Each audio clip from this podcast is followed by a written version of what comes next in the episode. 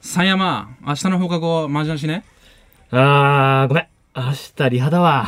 あ、そう。じゃあ、明後日はあ、ごめん。ベースとプリプロだわ。あのさ、いちいち格好つけんなよ。で、お前、まだギター始めて2ヶ月だし、コピーバンドで1曲目練習中じゃねえか。あ、ごめん。ちょっと電話。あ、もしもしあ、ば、うん、うん、うん。ば、あ、うん、わかったわかった。晩ご飯までに帰るわ。うんうん、わかった。じゃあね。ごめんね。ジャーマネがうざくて。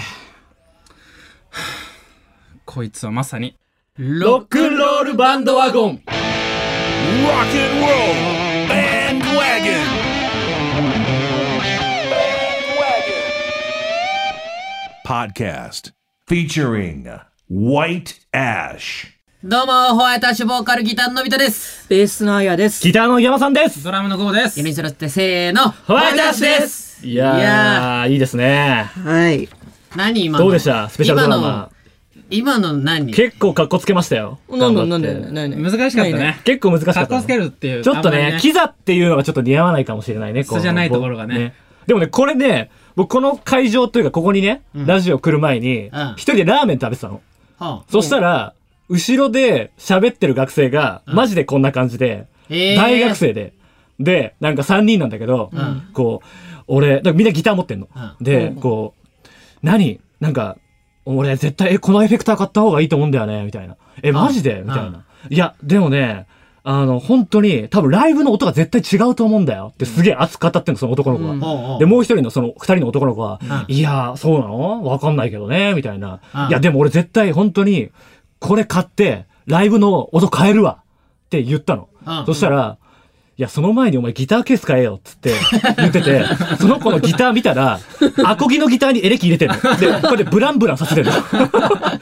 ギターブランブランさせてる感じが、もう、これ可愛いなと思ってちょっと思っちゃって。なるほどねなんかそういう、それって、まさに、ロックンロールバンドワゴンだよね。はい、ということでいね。や、はい。えー、早速ね、山さん、ちょっと、なんかあれだね。なんすごいねか、、引っ張ったね。ちょっとなんちか、ょうじゃあちょうどこのさ、なんかさ、見てたんですよ。この台本見てるときに、ちょうど後ろの学生が同じ話してたから、オッケちょっと話あー、えー今週はですね、番組宛てに届いてるメールを紹介いたしますので、えーその前に一曲お届けしたいと思います。はいそれでは聴いてください。ホワイトアッシュで、せーの。Just give me the rock'n'roll music.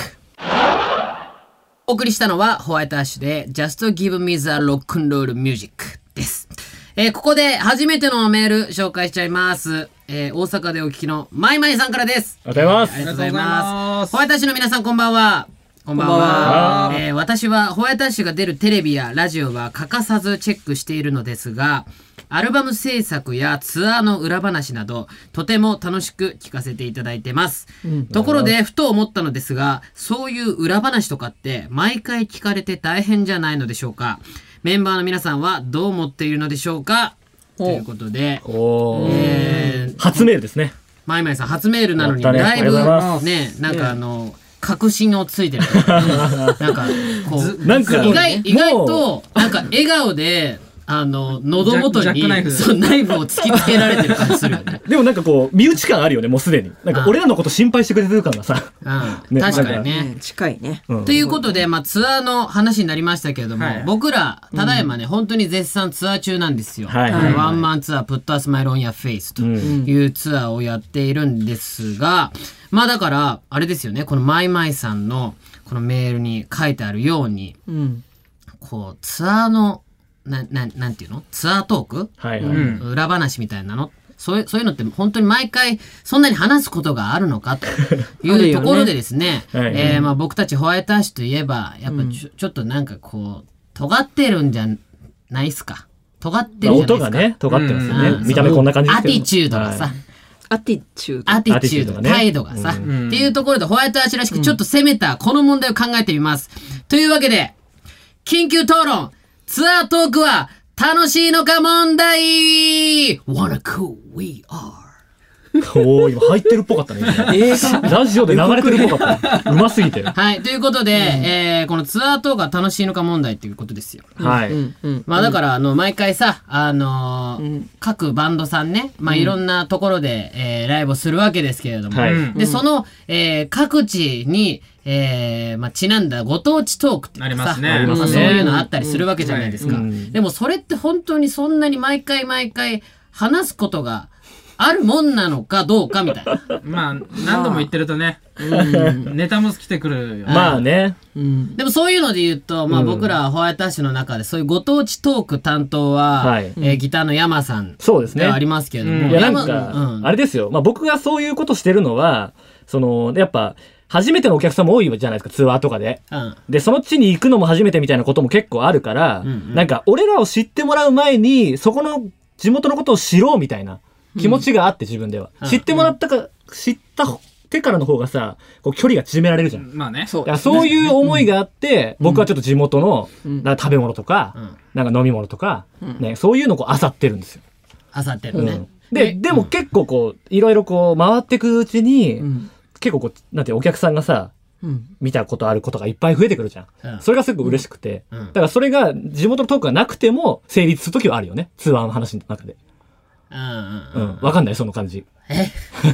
わかんないかな。話のゴールは何なんだで、だから、その、の、ツアー話が、は、お客さんと仲良くなるために僕はやってるけど、うんうんどんどん近くなってきて何回も行くと、その子たちとそのネタがなくても会話できるようになってくるよね、みたいな。あの時ああいう話しそまうしたよそうねそうそうそうそうとかねあーそういうことができるから、うんツアー話って俺的にはすごい楽しいんだよね。え山さんはそのご当地トークっていうのはさ、はいはいはあの毎回なんかいろいろそのし調べたりするわけでしょい。しば調べます調べます。それであのん一個ねすごいねいつもねちょっと疑問に思ってることがあはいっはいはい。て何何なんかそのその土地土地でのさ、うんなんか有名なものでさ、うんうんうんなんか皆さんなんちゃらなんちゃら知ってますかみたいな、うんうんうんえいや知ってるでしょみたいなだってそこで有名なものなんだからおさ前より知ってるよ。でも意外とさ、知らないみたいな顔するときあるじゃん。それは、それあそで、本は。あの、一回やったじゃん。の、ののび ちゃんやっちゃったじゃん。一回やったことある。うんやったじゃん。それで、ああのの、これね、そう、そう、前これね、前で、前橋でね。 そう、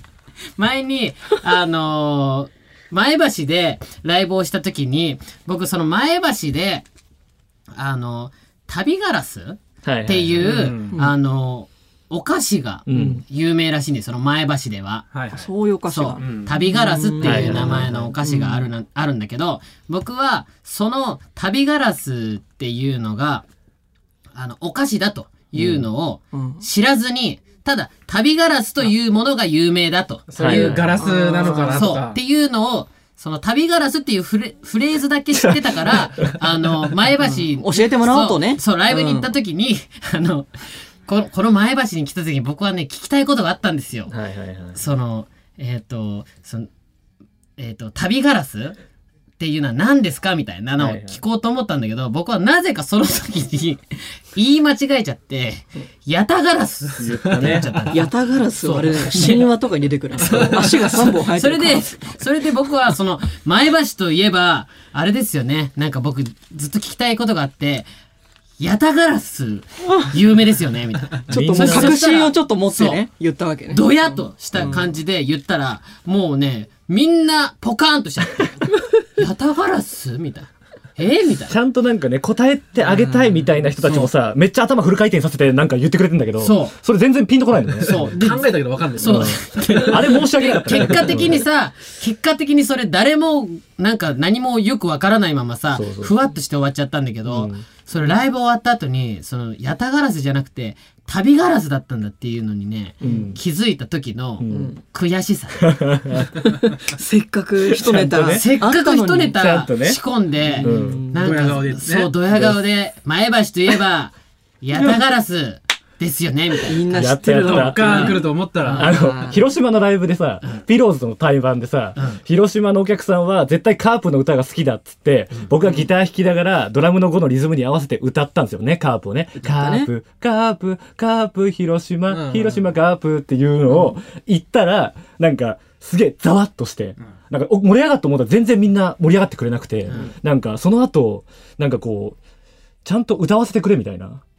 あ途中でや途中でやめちゃったのね俺山さん途歌うんだったら中途半端なところでやめちゃったの全部歌えやみたい全部歌えやみたいなね。クレームが来なそたこの時あっとたこの厳しかったそうそうガチガチなガチそうファいンうだ、そういうのがあるもからうね。完全やけどしちゃった痛い目見る時もあるよね。うん痛い目見る時もあるけどもあるけでどそうそうそうもある意味そのツアートークがこううまくいくとさその次のなんなんていうのブロックっていうかさその次の曲やる時のなんかもうさモチベーションにみなるよねんなの、そうねみんなのテンションがさ確かに確かにそうわーってだって名古屋でさあのその何その地その地域でしか流れてなうんうんういん CM みたいなので、はいはいはいあの市畑さん薬師寺ってそのやりま薬した師ね寺の、あ薬師寺っていうそのお寺のあの CM があってそれ海外外国人の女性がなんか「Believe in your heart 市畑さん薬師寺」みたいな CM があるんだけどすごいな名古屋そう。そう、薬師寺の CM があるんだけど、それで僕がね、その名古屋でライブするときに、ちょっと皆さんにあ、皆さんと一緒にやってみたいコールレスポンスがあるんですよ。で、これもしこの後の続きしてたら、ぜひ、あの、皆さん、あの、大声で言ってくださいねって言って、市畑さんって言った瞬間に、みんなが、薬師寺って言って。あれすごかったねうんうわーってなっ言ってた言ってて、たその後に始めた曲のみんなのその、なんていうの 一体感ねなんか一体感がさ、すごくて、やっぱそういうのはあるよね。だからゴーとかはあれじゃないお城好きだからさ。お城ネタとそうだか、あやさんはまあ酒ネタとかだようね。ん今回のツアーはね私裏テーマうがん地酒を探すツアーだから、はいはいはい。うん、楽しいよ今だからどういう話し方したらさ、お客さんがなんか分かりやすいかとか楽しめるかっていうのをさ、リスナーからこうさ、あの、応募しようよ。だってさ、俺もさ、調べたやつ話してもさ、知ってるじゃん。で、あやさんが飲んでるお酒も知ってるし、んゴーが行きたいさ、そのあじゃあ、お山さ城んもさの、電話番号とかじゃないの違う違う違う違う違う、そういうことじゃない。そういうことじゃない。ああじゃあ分かったそう分かったおしじゃあお城、わかったじゃあ毎回ライブ、ライブ行くときに、あの、山さんの携帯番号をツイッターに載せといて。あゼロから教えてくれそそれで、ゼロからあねいや、それで、んその番号に、あの、そのツアーの、そそのライブの時に話してほしい、その MC トークテーマを募集する。ああ。そういうの、なんか面白くないまあ、個人情報は無理だけど。 もちろん無理だけど。あ、オッケー、オッケー。 あれ、まマネージャーから個人情報がオッケー。マネージャー OK。まさかオッケー出ると思わなかった。じゃあ、初こめて立ったの、よじゃあマネーこの、ダメだよ応援。ダメだよ。じゃあ次住所ダとメかだよね。ダメだよ。住所とかダメだよ。マイナンバー最寄り駅マイとナかダンメバーとかもだよ。ダメダメ。マネージャー携帯見せてるけどダメだよ。あれダメだよ。あれ一番ダメだよ。 マイナンバーっていうマイナンバーいや、でもそういうなんかマイナンバー。マイナンやめろ、やめろ、やめろ、やめろ。やめろ、やめろ。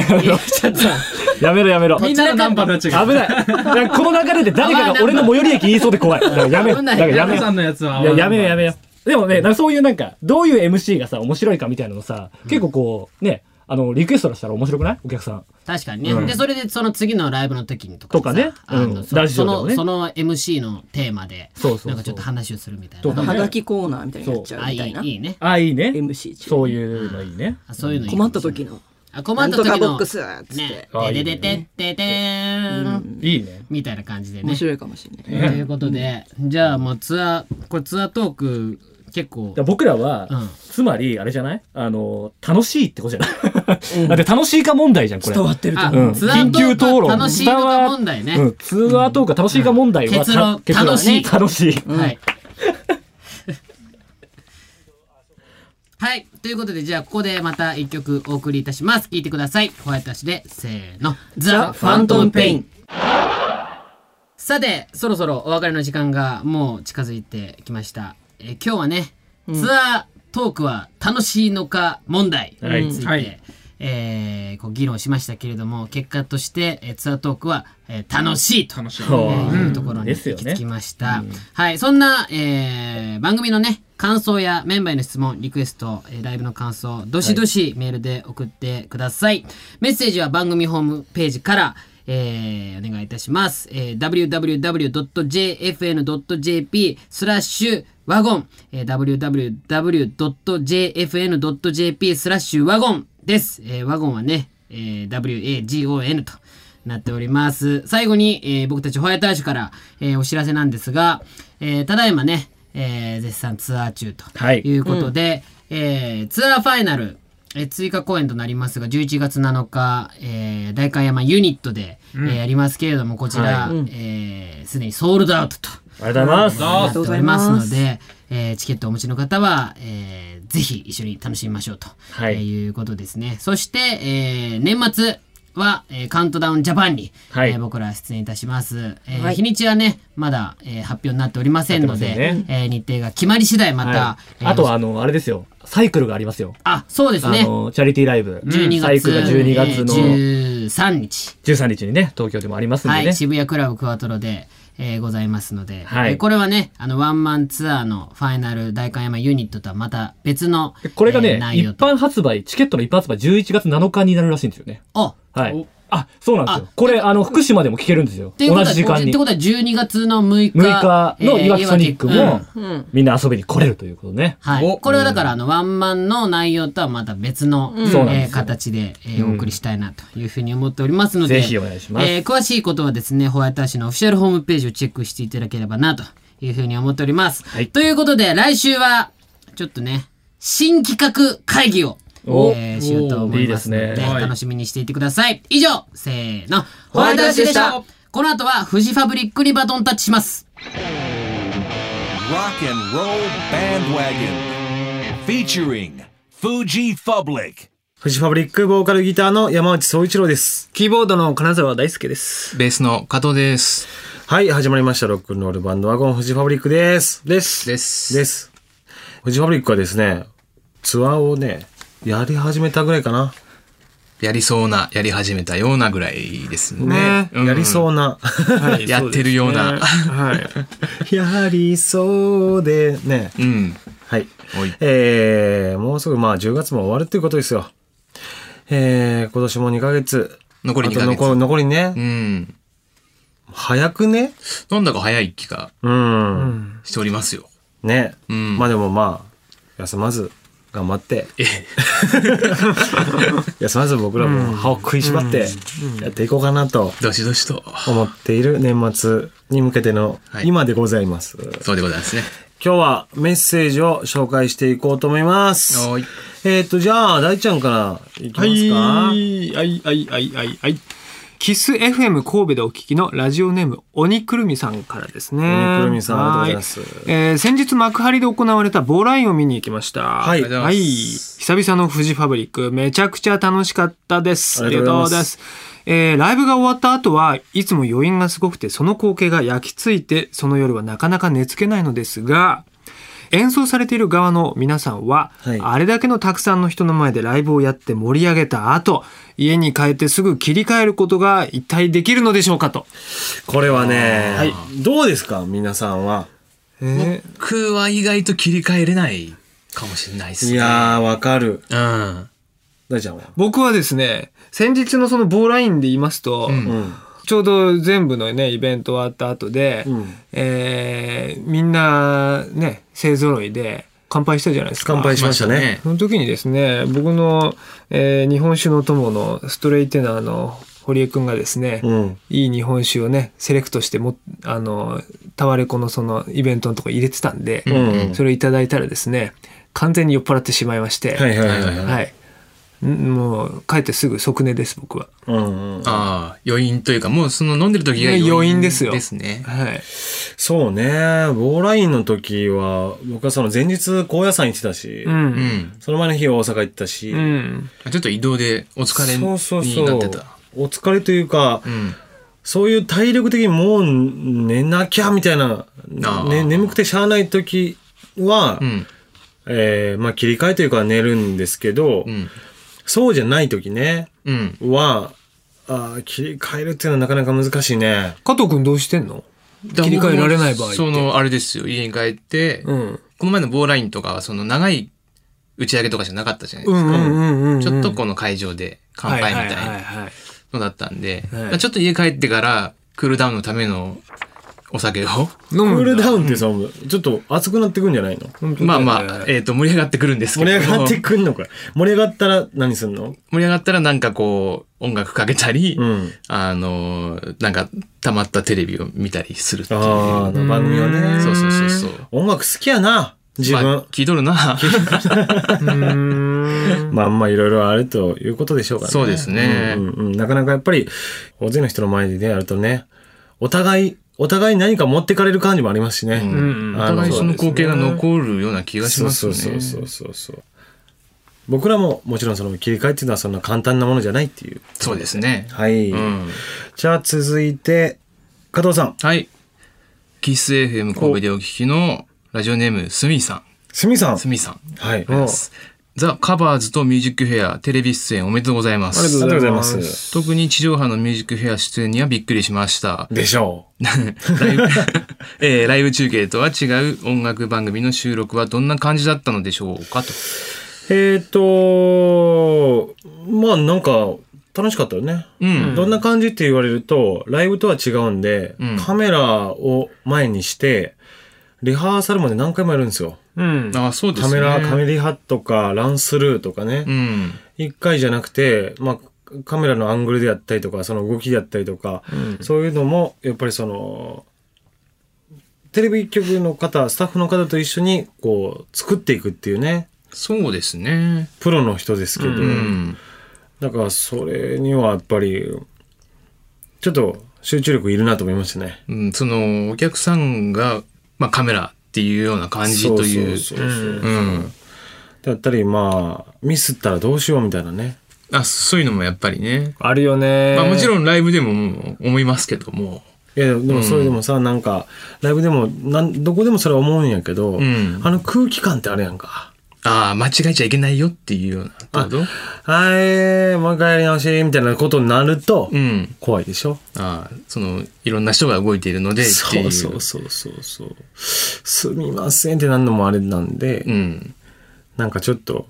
いつものライブとはままだ違った緊張感はありますね。うんそうですうね。んでもここで開放的になれると、あとは楽しいなとは思いましたけどね。うんうんまあいろんなミュージックフェアコラボもありますし、はい。まずあとはカバーズとかね。うん。うん。カバーズとかも、かなり自由に演奏させてもらってね。うん。俺間違えたけどね。間違えたんかい やり直したじゃん。やり直したっけやり直したね。やり直したやり直したやり直した。あの時やっぱすまなそうにするもんよね。ごめんごめん。 もともとだからカメラとかクレーン使ったりするわけやんか。そうねあ。の力いる仕事や。うん。まあその人たちも元の位置に戻らないといけないしね。そうね。まあ、そういうのはね、僕らにとってはちょっと新鮮ではありますけど、うまん。あ、全然楽しんでやってますやよ。ってますね。はい。続いて、これも神戸ですね。もう神戸多い多いでですすねね。。キス FM 神戸でお聞きのラジオネーム、ういろさん。はいありがとうございます。現在多くのミュージシャンがライブ中、イヤモニをされていますが、イヤホンモニターですね。えー山内さんがイヤモニを途中でやめられたのはなぜですかという、鋭い。お、よく見てますね。やめたんですかやめた。たまにしてるよ、でも。うん。たまにしてるね。テレビとかね、本当にテレビの曲によってはしてる時はあるね。ああ、それはやっぱそういう曲によってとかなのうん。あのー同期ものっていうのがあるんですよ。はいはいはい。あのー音源を流して、それプラス演奏するっていう同期ものっていうのがあるんですけど、ありますねああいう時に同期を聞くためだったりとかね、まあよりしっかり聞きよたいりしっかり聞きたいとかいう時はつけてますけど、ん基本的にライブはつけないですね、僕今。なんか理由はあるんですかそこに。理由は、イヤモニ、僕はあの、最初からイヤモニやったでしょ。富士急の愛には違ったけど、うんえーロックインジャパンか。うん。から、えー星空とパレードとか、あのーそこからもうずっとイヤモニばっかやってたんですけど、まあそれはやっぱりね、歌い始めてピッチとかもね、うん。音程とかもね、本当に怖かったですから、より直にやっぱそういうのを聞きたいっていう聞い。て、ちょっと慎重にやんなきゃと思ったんですけど、ある日、まあ家でもそうですけど、イヤモニして生活してるわけじゃないんで、うんうんうん。イヤモニ外して歌ってみたところ、すごくこう、楽に歌えたっていうのがあったんですね。ああ、そのなんかつけてるものからの解放みたいな。うん、もあるし、ん例えばこう、イヤモニってまあ耳栓に近いんで、うん。あの、ある程度こう、モニターはしやすいんですけど、うん。僕はどっちかっていうとバンドがこう鳴ってる中で、ピッチ感を取りたかったり、うんうん特に、まあ細かい話すると僕はギターでかなりピッチ取ってるんで、ギターがこう背中から聞こえていたい。ああ、その耳の中っていうよりも。耳の中のそのスピーカーをマイクで取った音より、うん。それを聞きたいっていうところもあってう、ん。やめましたね。なるほど。うん。あ頭も鳴るんですよ。歌ってると。頭もブルブルブルってなるんですけど、うん。それがね、山にでね、ミュートされるような気もしちゃって。ああ。そうそう。それねなんかで抑えられてる感じ。抑えられてる。るし、あの、すごい頭を慣らしすぎると、逆に山にだと不快なことになっちゃうの。本当は慣らしたいの。で、慣らさないようにするっていうのが嫌だったから。なるほどね。そうそうそう。金沢さんはずっとつけっぱなしじゃないですか。はい、んずっとつけてますよ、僕は。うん。途中からつけ始めた。はい。つけていいっていうのがね、もしかしていろいろみんな面倒なんじゃないかと思ってあんまり言わなかったんですけど。まあ確かに機材が増えますよ。機材が増はいえはいはいるねでもいざねつけてみると非常に僕には合っていて、んえーさっきも話にあった、えー耳栓みたいなものっていうねうんうんことが一つあって僕大きい音ダメなんですよ、うん逆にうん。ああ。シンバルとかのうん。だから一回マイク通してうん。で自分で音量を調節したいなっていうのがありますねあとねあれだねキーボードの音っていうのは、うんあのこれちょっと難しいんですけどラインっていう音で出てるわけですよ、うんうんアンプを使ってないで、うん。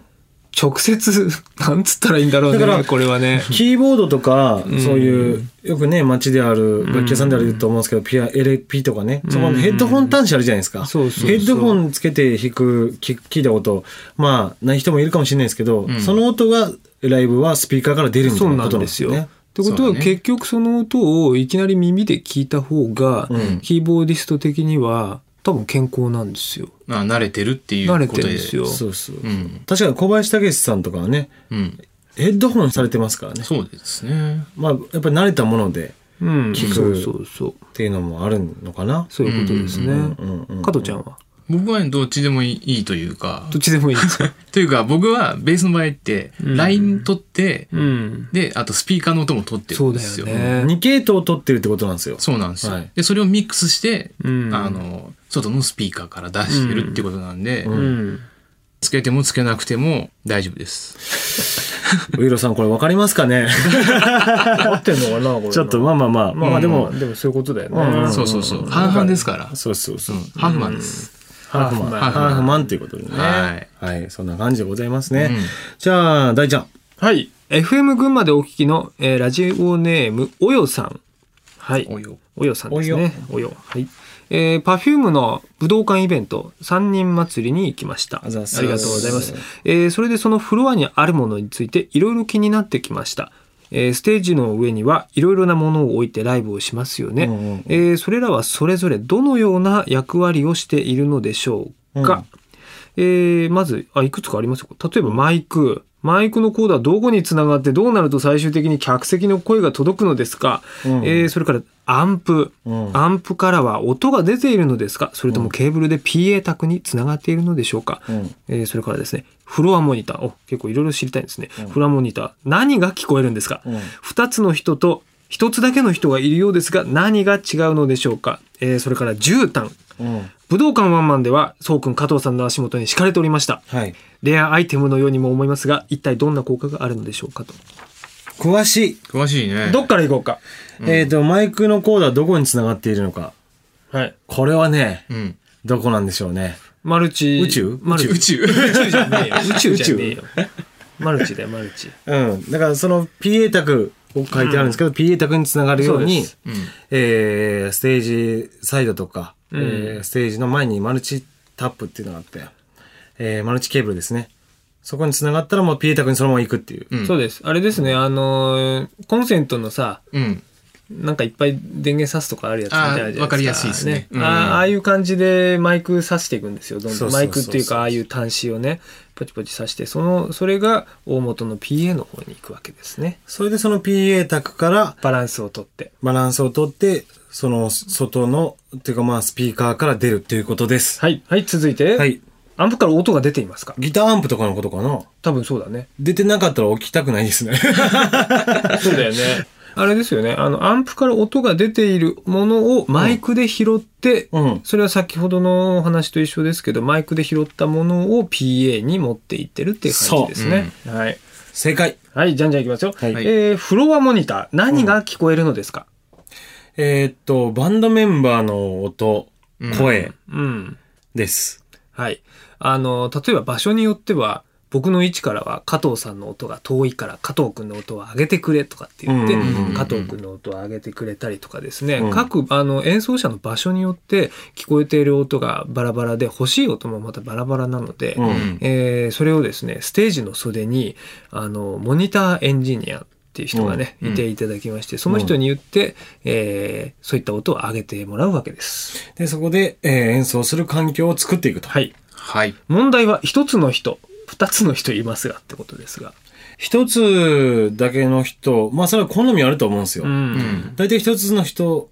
の時は、えーそのライブハウスだったりそういうところにモニターが足りてないうんはい。ケースがあります。なるほどね。一つはね。はい。うんあとはもう立ち位置的に、えー置けない。置けない。うん。んかなり、あの、範囲を取っちゃいますからね。そうですね。あの、過去に4つやってる方が、あの、お見かけしたんですが。はい、はいい、いらっしゃいましたね。いらっしゃいましたよねいらっしゃいましたね。あれは何ですかえっ、と、後ろからも聞きたいっていう人。ああ、なるほど。なるほどなるほど5.1ちゃんみたいなもんですそうね。ですね。あーだからそれはまあ自分の演奏環境をどう整えるかっていうこうとで。んうんはいはいはい。もう一個、絨毯聞かれてます。うん。絨毯なんで置いてるんですかと。大体その、ステージはい。の床とか、特に武道館とかはね、うんあの、普段ああいうステージがあるわけじゃないんだよ。組むんですよ。そうだえよね。ー組んだ時に床になるね、うん素材であったり、えーその下が空洞とかでよくありますよ。ありますねライブハウスによっては。うんうんで、その、さっき言ってもらったような、その、アンプうん。アンプであったり、そのモニター、フロアモニターであったりっていうのは、そのもの自体が鳴ってるわけですよ。はいはいはい。音を出してるわけです。そうそうそう。それが、えーその床に反射したり、下に共鳴したりして、こう、ぼやけたりとか、逆に痛い音になったりとかするっていうのを、絨毯を引くことによって、えー少し解消する。だから、絨毯に音を吸わしてるってことですね。うん。はい。なるほどね。それでちょっとこう、スッキリしたりね。すっきりしたり、んあとは、まあ、すごく自分の居場所っぽくなる。 僕の足元には敷かれていないっていう。そうそやうっぱアンプが鳴るっていうのがそうそうあるので惹かれることはありますよね。大ちゃんとこはならない。大ちゃんはでもレズリースピーカーになっあ、てる。レズリースピーカーは鳴ってますけまあ、ど。だ大体もちょっと上の方にあるからね、レズリースピーカーって、なんか。いいなっていうね、ちょっとこう、あの、でもあ羨んたましい。まあまあね。ねえ、大ちゃんでも、部屋みたいになってるそう、かもらうね基。地があるから、そこに絨毯は贅沢なんだって金沢基地あるやん。屋根が欲しい。屋 根に、屋根屋根が屋根が欲しい。反射しちゃうんじゃない いや下あるからさちょっとあのライザーって言って少し上がってるじゃないですか、んうん部分と天下楽にするためねにね。そうね上がってるんだけど、それ家にの土台に見えるんだけど、上の屋根がねあったらねもっと家に見えるんじゃないかなとよくキーボードの部屋って言うじゃないですか、うんうんだったらそうですね本当に部屋にしてみたい、あそれなんかちょっと、新喜劇的になるよね。はいはいそんな感じです、はい。まあ、メッセージ、どしどし送ってください。まあ、僕らのことや音楽にまつわる疑問、質問、家族とか友達に関する相談事、うん、聞ける範囲で、はいあの、聞きたいと思いますね。本当に。あの、どうしても聞いてもらいたい話など、何でも OK です。24時間待ってます、交代制で。はい。えーメッセージは番組ホームページ www.jfn.jp スラッシュワゴンからお願いします。そしてインフォメーションを金沢大輔さん。ミニアルバム「ガールズ」がリリースされております。ありがとうございます。あの、ガールズのアナログ版が11月3日にリリースされます。はい間もなくです。えーこちらも要チェックですね。はいちなみに、実は裸足のバレリーナは若干ミックスを変えています。はい。おあ。ええ。実はね。なんでそんな小声で言うのあんま大きな声で言ってもあれかなと思って。 じゃあ、じゃあ今ぐらいで。今ぐらいの感じで、はい。フジファブリックホールツアー2015、ハローボーイズガールズ。えー11月に入ると、愛知、石川、大阪、東京、NHK ホールと回ります。えーその他詳しくは、フジファブリックのホームページをご覧ください。はい、お願いします。はいこの後はビッグママの登場です。 Rock and roll bandwagon featuring Big Mama.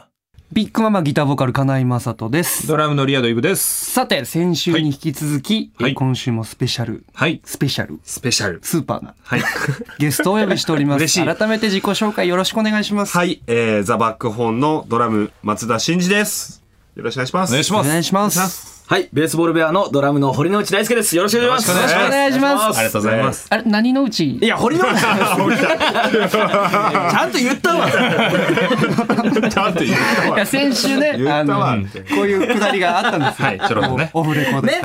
ね、でも言わ言わなかった。オンエアには載ってないくだ りがね、実はあったんですけどね。今週もたっぷり、あのはいここでしかできないドラマー3人とボーカリスト1人の圧珍しいパターンですよ、なかなか。倒的劣勢ないや、すみません、なんかお邪魔して。はいす そみんませんね。なあの特別なトークを繰り広げたいと思うんですけど、はい今日はあのそれぞれの,、あのおすすめドラム曲というのを、はい。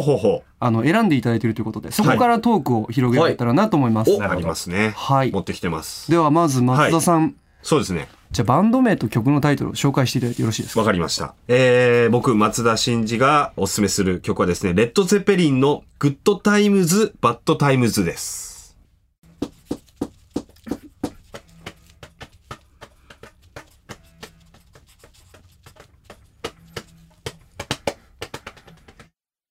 こ、ここの後でこねの、キック。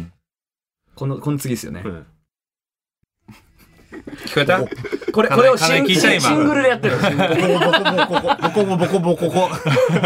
ドラマってこういう人たちなんだから。わかった。ボコボコ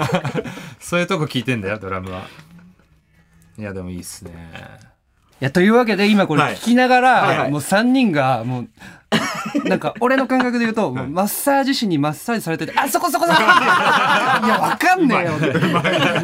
例えがうまい。うまいうまい。いや、ほんとね、この、えー、まあ、ボンゾと呼ばれるジョン・ボーナムは、あの、このワンペダルって言って、キキックが1個なんですよ。はいで、そのペダルを細かく、まあ、前半の方にあったんですけども、ポコポコポコポコ、言えてないんですけど、えポコポコポコポコポコってなってる。そう。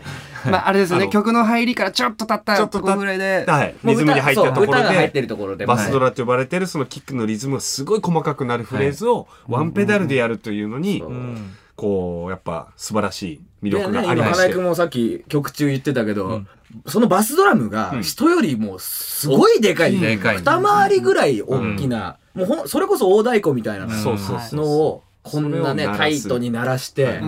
これはやっぱすごいっすよ。またこの録音技術が多分60年代なんで、うんうんうん多分そんなにこう、あの、EQ、EQ っていうかこう、ななんていうんですかね、その音伝をわりや加すい工よねしてね、音を加工して豪華に見せる技術のなはいそうい録音レベルなのに、はいこんなにその魅力が聞けるっていうのは、で裏を返せば、その、いい音ってなんだろうって思うわけですよ。んで、いい曲ってなんだろうって、うんもちろんその素晴らしいハイファイの音で届く音もある。はいはいただこういう空気感、まあ、特にそのゼッペリンっていうバンドはいろんなミュージシャンの個性が、に溢れてるバンドだから、それがこう、生、生しく感じる音ってやっぱ素晴らしいなっていうのを改めて思うんです。ちなみにこれはそのドラムを始めていつぐらいの時にビビってきたんですかあ、これはもうほんと最近です、僕。なるほど最近なんです か実は最近なんですよ。マジっすかこれに気づいた。もうだって最初、僕ら90年代、やっぱデビューバンバンドで、もう大体事務所の社長が、セッペリン聞け、セッペリンまあ聞けってド言ラうんマーでにすとよ。ってこの絶品のジョン・ボーナム、ボンズは絶対外しちゃいけない存在ななるんほでどで、特にああいう方々たちのヒーローって、まあ、ストーンズか、はいはいはいセッペリンか、ディープパープルかって、いろいろ、キスか、キスかとかあって、で、聞き聞けって言われると、やっぱ若造は、そんなおっさんが勧めるの聞きたくねえってなるわけですよ。まあまあず確かに、僕も、うんあの、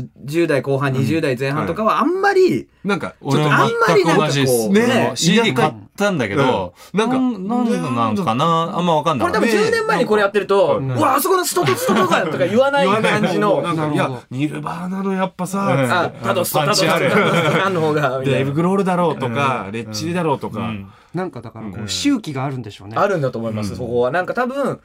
コーヒーとかと俺一緒だと思ってて、なんか小学校の時俺ブラックコーヒー全然飲めなくて、なんか食のあー変化もあるじゃないですか。なんかそれと同じようにやっぱこうんう、聞く音楽の変化とか、そうですね。多分絶対大人になるに行くにつれてやっぱあると思うブんでラすッよクね。で出すにはいい豆じゃないとねそ。うそうそうそう。っていうのを言うようになるでしょ、やっぱり。上手に例えすぎてドラムの話に思えなかった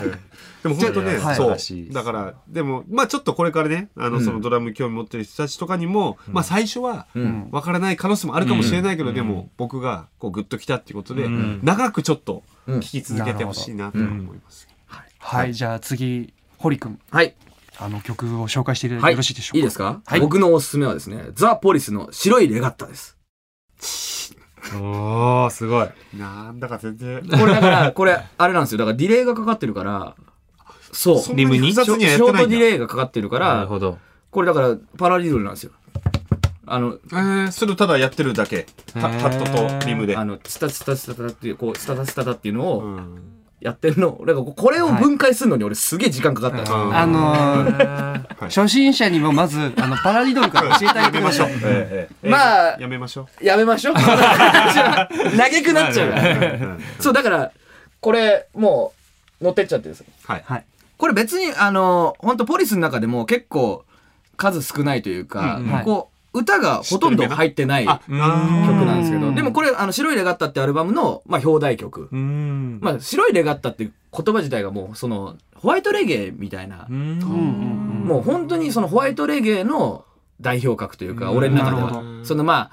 クラッシュがあって、このポリスがあってみたいな感じが俺の中であって、その、レゲエってやっぱりこう、ちょっと、ジャマイカンな感じだったり、はいそうだねこう、はい南米な感じがあるじゃないですか。はいうんでもそれを、その、ホワイトレゲエ、イギリスの人だったりとか、アメリカの人たちがやったら、どうなったかっつったのが、このポリスの。なるほど特にこれ2枚目のその白いレガッタは結構そこがね結構その当時開発的だったというでそのドラムのスチュアート・コープランドが俺一番好きでドラマーの中で、もうこの人がねそれこそここれ音源はこういう感じじゃないですかうんでもライブだとめっちゃ走るのでライブ中にボーカルのスティングとかギターのアンディ・サマーズがめっちゃ怒るの 結構ポリスのイメージってなんか毎日喧嘩してるイメージなんだけど。あります。なんか。でもなんか俺それがやっぱバンドだなと思ってて、それ分かってて走ってるイメージあるそうそうオプランドもね本人はもう行くよ行くよってもう言ってるような感じ が声を大にして言ってるんですよそう走る、まあ、テンポが速くなるあそうそうテンポが速くなるあそうそうそうそう僕あの苦しいんですよボーカルはだと思いますもん本当に本当は息が吸えるところで吸えなくなっちゃうんですよだからお前もうちょっと抑えてくれっていうのはやっぱある本当にボーカル目線あのボーカル目線ですよね走っちゃうドラマに対して落ち着け落ち着けとそうそう心の中で思いながらなんかそのポリスが面白いのがやっぱそのめっちゃいい時ってやっぱ3人三人バンドなんですけど、三3人で走ってるんですよ。うんだからそれってやっぱバンドの合致する時もあるんだねそうそう、うんやっぱバンドの理想ってやっぱその、まあ、テンションをねみんなで走る分には俺は構わないと思ってて、んでもやっぱコープラの場合一人で行っちゃう時があるからでもそ置いれてかのれちゃうですねそうでもそれの代表格で、であとははみ出しフレーズとか。うんその今のその白い方もそうですけど結構そのショートディレイっつってこう響はいくやつが入ってるとなんか普通に叩いてるフレーズがより複雑に聞こえるっていう謎はいはいはいのはいあれをライブでもやってるんだよ。うんかけてるんだそライうブででそういう変な変態的なプレーをやったりとかあとはその高ドンで次のフレーズ入るところをタコドントントンでもう2個余るのがなんかなんか変なのでそれを結構すごい影響を受けてて俺も結構余るフレーズなが実るほどなるほはどあったりとかしてそう初めは違和感だったんだけど、なんか気づいたらもう癖になってそうそうそう気持ちよくなでるほボーカルもそれがないとなないなみたいな最初あんなに違和感いじやたそうそういられてたのにいられてたのにあれ俺俺やんないのそういうのみたいな感じになったりとかなるほど、でそれが結構代表的な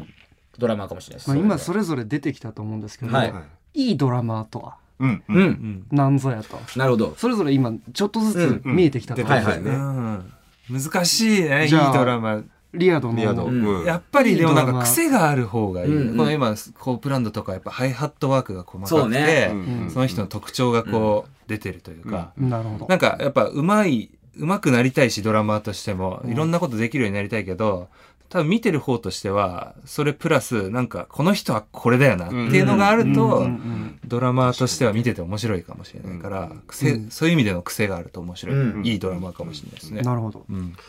では松田さん、はい、僕はやっぱりこう今もものすごいこう、まあ、さっきもちょっと話出たけど、まあその一定なというか、まうあ、ん機械動機ものもあったりする中で、まあ決してそのねあのリズムがこう揺れるということが必ずしもいいことだけではないけど、うんなんかそれが人間にしかできないやっぱ機械に唯一勝てるところは何だっつったら正確性ではなく、うんなんかその気持ちが音になるっていうか、まあやっぱ僕すごいこう歌詞とかも書かせてもらってて、うんうん言霊っていうのをすごい、うんまあ、大事にしてて言ったことはどうにかうんつながる、うでんそれがこういくように音も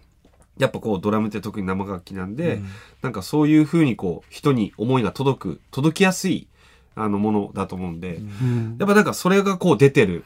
そこにこう愛を持ってる人っていうのはすごい、なるほど。そうですね表現力表現力だと思う、うんどういうプレイスタイルでも、その表現力がある人はやっぱり最高のドラマーだと思うんで、ジャンルレスです僕はだから、いやわかりますねはいそれはねからの堀君なんかだからもうやっぱ好みにもなるんですけど、そのいいドラマーっていうかそのやっぱバンドをやってるっていうバンドマンであるというか、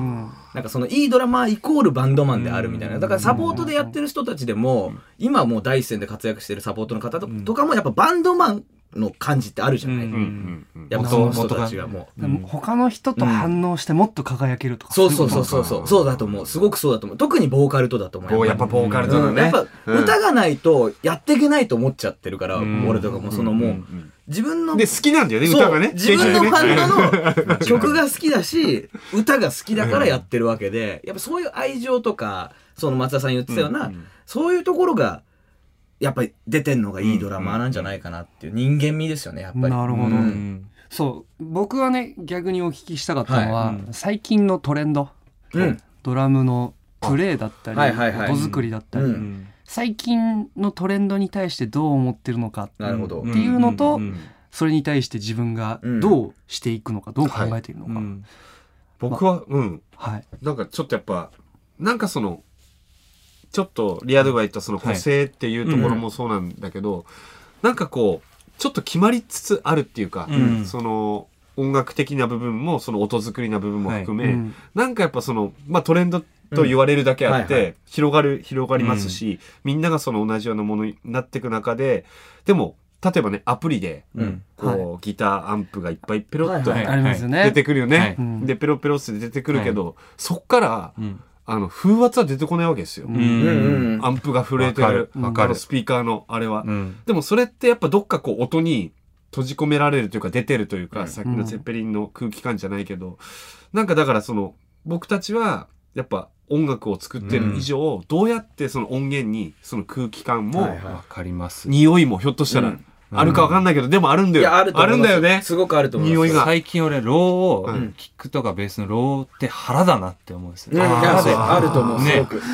わかりやすく説明してわかりわかりやすくなかったひ 響いてるそうそうそうお腹そうに響く感じといなんうかかどんだけいや今いいイヤモニとかもあるし、うんいいまあスピーカーが良ければ結構腹には来るけど、お腹に来るとでもそうライブでやってて、とかあのまあいなんかこう音楽を今イヤホンで聞く若い人が多分いっぱいいると思う、うん確かにねまあ違うちょっと話になっちゃうかもしれないけうんうんどわかるわかるうんうんでもそれってあのそのキックの俺らがこう踏んだ時の、あの腹にドッて響く感じは、そっから出す出せないし確かにねそういうのって大事なんだなっうてんちょっと今確かに思い出したというか。携帯で聞くとか、はいはいあのパソコンで音を聞そうねうくん時がすごい増えてる時うに、んうんあのスピーカーに対してドラムってちょっと脆弱じゃないですかそうだねちょっドとラドラムとのキックの老感とかベースの,、あの存在感はやっぱりなかなか感じられないからそれってやっぱりもどかしいんですかもどうんだからまあもまどかあ、しいそっれをていう多か分も知うっててその聞いてればいいと思うんだだかけらどそこが今の多分音作りなんじゃないですか、うんなんかそれありきでやっぱ作ってるところもあるんじゃないかなって俺すごい思っててそれって聞こえないから必要ないでしょって言って考えてじゃあアタックの部分で、まあ、ちょっそとうそうそうそう複雑な話になっちゃうけど、うんそれを大事にして、難解なフレーズをっていうドラマーがもしかしたら多いのかななんて。多分こう聞かれるものが変わってきて、んでそれに対してどんどんドラムの作る方もね音作りなんかそうもね変わってきてって引っ張られてる部分はあるんだけどでもそんな中それ悪くはないけどねやっぱりうんそう生音を重視したいなと常に思っててだからやっぱ、あのー学校のね、音楽の授業でスピーカーをもう寄付した方がいい。なるほど学校がもう、とりあえずこれにこれ繋いだら、音はここから出て危険だよっていうのをうん分かんない可能性もあるじゃん。もう確ヘかにッドホンと確かか。にでもそういうのスピをーカ多ーっていう分ものを俺らがやればいいんじゃないですか俺たちやろうか。そうだからなんか例えば学校にもう寄付しましょう、もうスそうピいうーカーを、うんこんな素晴らしいものがあるんだよ。いや、これちょっとだい、どうおっさんでも、でもね、でもちょ、ちょっと話が、ちょっとそれちゃうかもしれないけど、また、あの、、その、例えば、ね、ドラム一人で叩いてる子がやっぱいて、その、やっぱ、俺はバンドをやっぱ始めてほしいなと思ってて、うんなんかその、音楽とかがそういう方向に行ってるみたいな今話からもそうなんだけど、うんやっぱり、一人でなんかできちゃう時代っていうのは来てると思うし、うんそれはそれでいいと思ういんいですよところもね、うんありますけどね。よくこういうの叩いてみましたうんとそかうそうそうそうそううあのアップしてその音に合わせて叩くっていうのはすごくいいと思うんだけど、やっぱりねその松田さん言ってたようにそのアンプの鳴り具合だったりとか、革の鳴り具合だったりとか、歌のねそのどこのスタジオでやってるこういう帰りなんだとうかんスタジオによっても違うじゃない、うんライブハウスによっても歌の帰り方だったりとか、音の跳ねっ返りが違うからそういうのを感じてしかも自分のリズムだけじゃないバンドのメンバー全員のリズムを感じてやってもらうことがより楽しい音楽の楽しみ方じゃないかなっていうなかなかね、うん出会うことも難しいとは思うんですよそうそうそうそうそのドラマーもギターボーカル、そのきっとそれぞれいい出会いがあってバンドんが出来上がってそうのんバンドってでも何人かでやると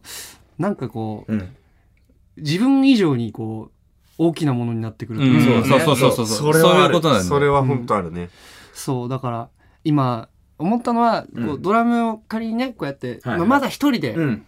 家で練習してたうんり楽しんでる人がいるかもしれない、その場合はぜひやっぱり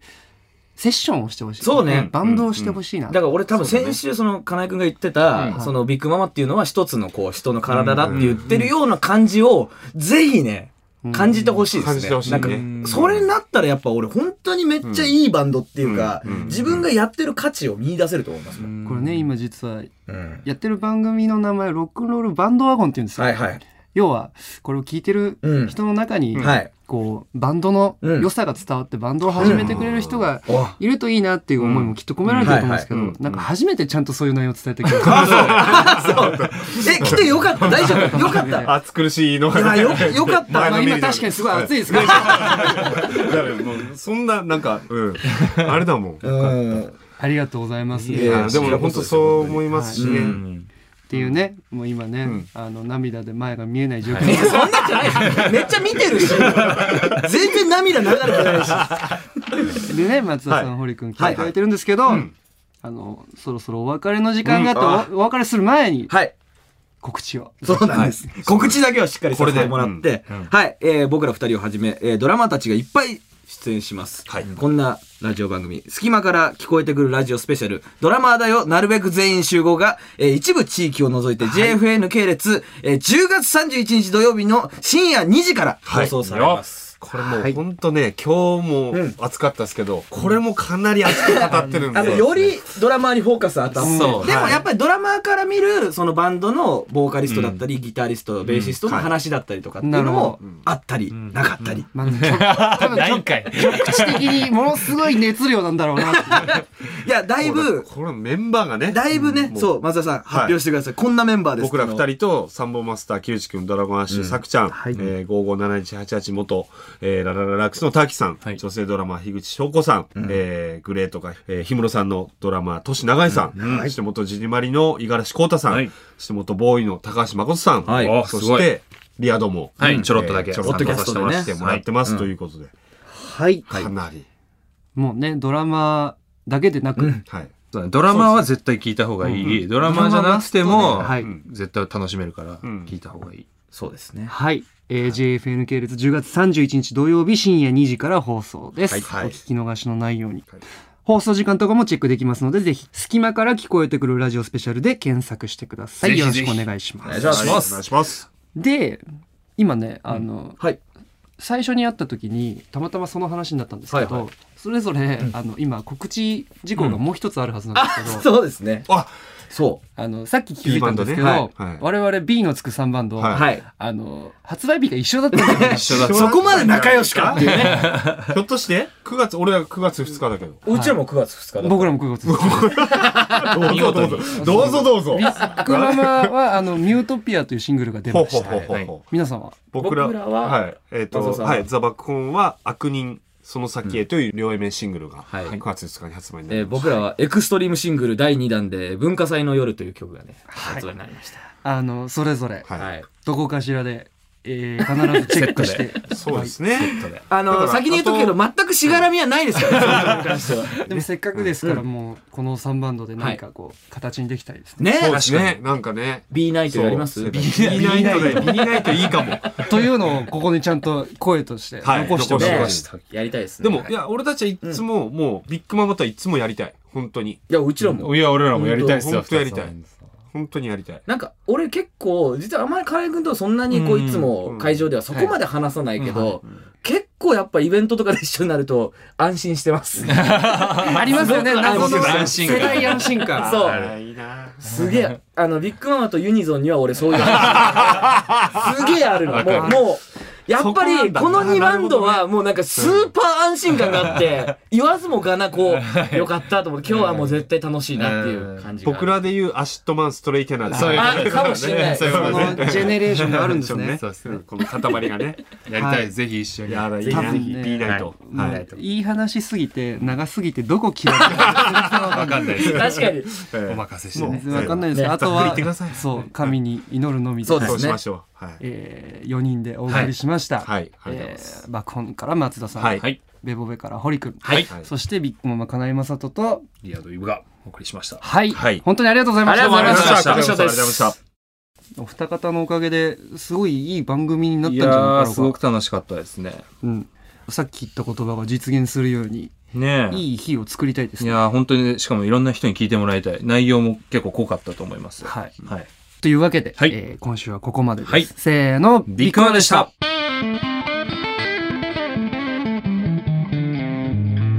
ロックンロールバンドワゴンロックンロールバンドワゴン今日はそろそろお別れですバンドマンだらけの白熱トーク楽しんでもらえましたかさて番組ホームページには未公開トークも聞けちゃう音声ポッドキャストも公開中そしてあなたからのメッセージも24時間お待ちしています改めてロックンロールバンドワゴンのホームページ www.jfn.jp スラッシュ wagon www.jfn.jp スラッシュワゴンをチェックしてみてくださいそれではまた来週 See you next rock and roll